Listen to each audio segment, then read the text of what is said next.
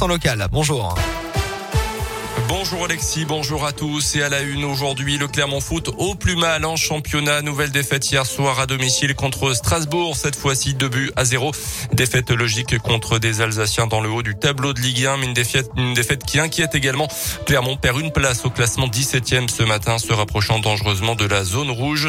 Nos Auvergnats viennent d'aligner cinq défaites de suite en championnat à domicile. Le dernier succès remontant à la mi-octobre contre Lille, champion de France en titre.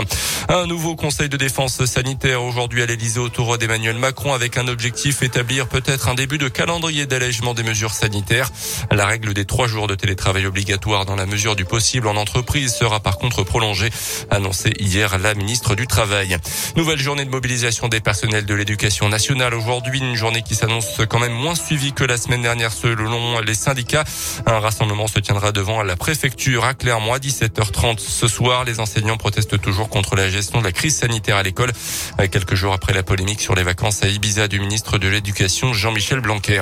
À retenir également ce drame dans le Jura. Hier après-midi, quatre ados ont trouvé la mort sur la route, probablement à cause du verglas. Leur voiture a fait une chute de 10 mètres dans un lac. Un seul survivant qui a réussi à s'extraire de l'habitacle. Une enquête a été ouverte pour homicide involontaire.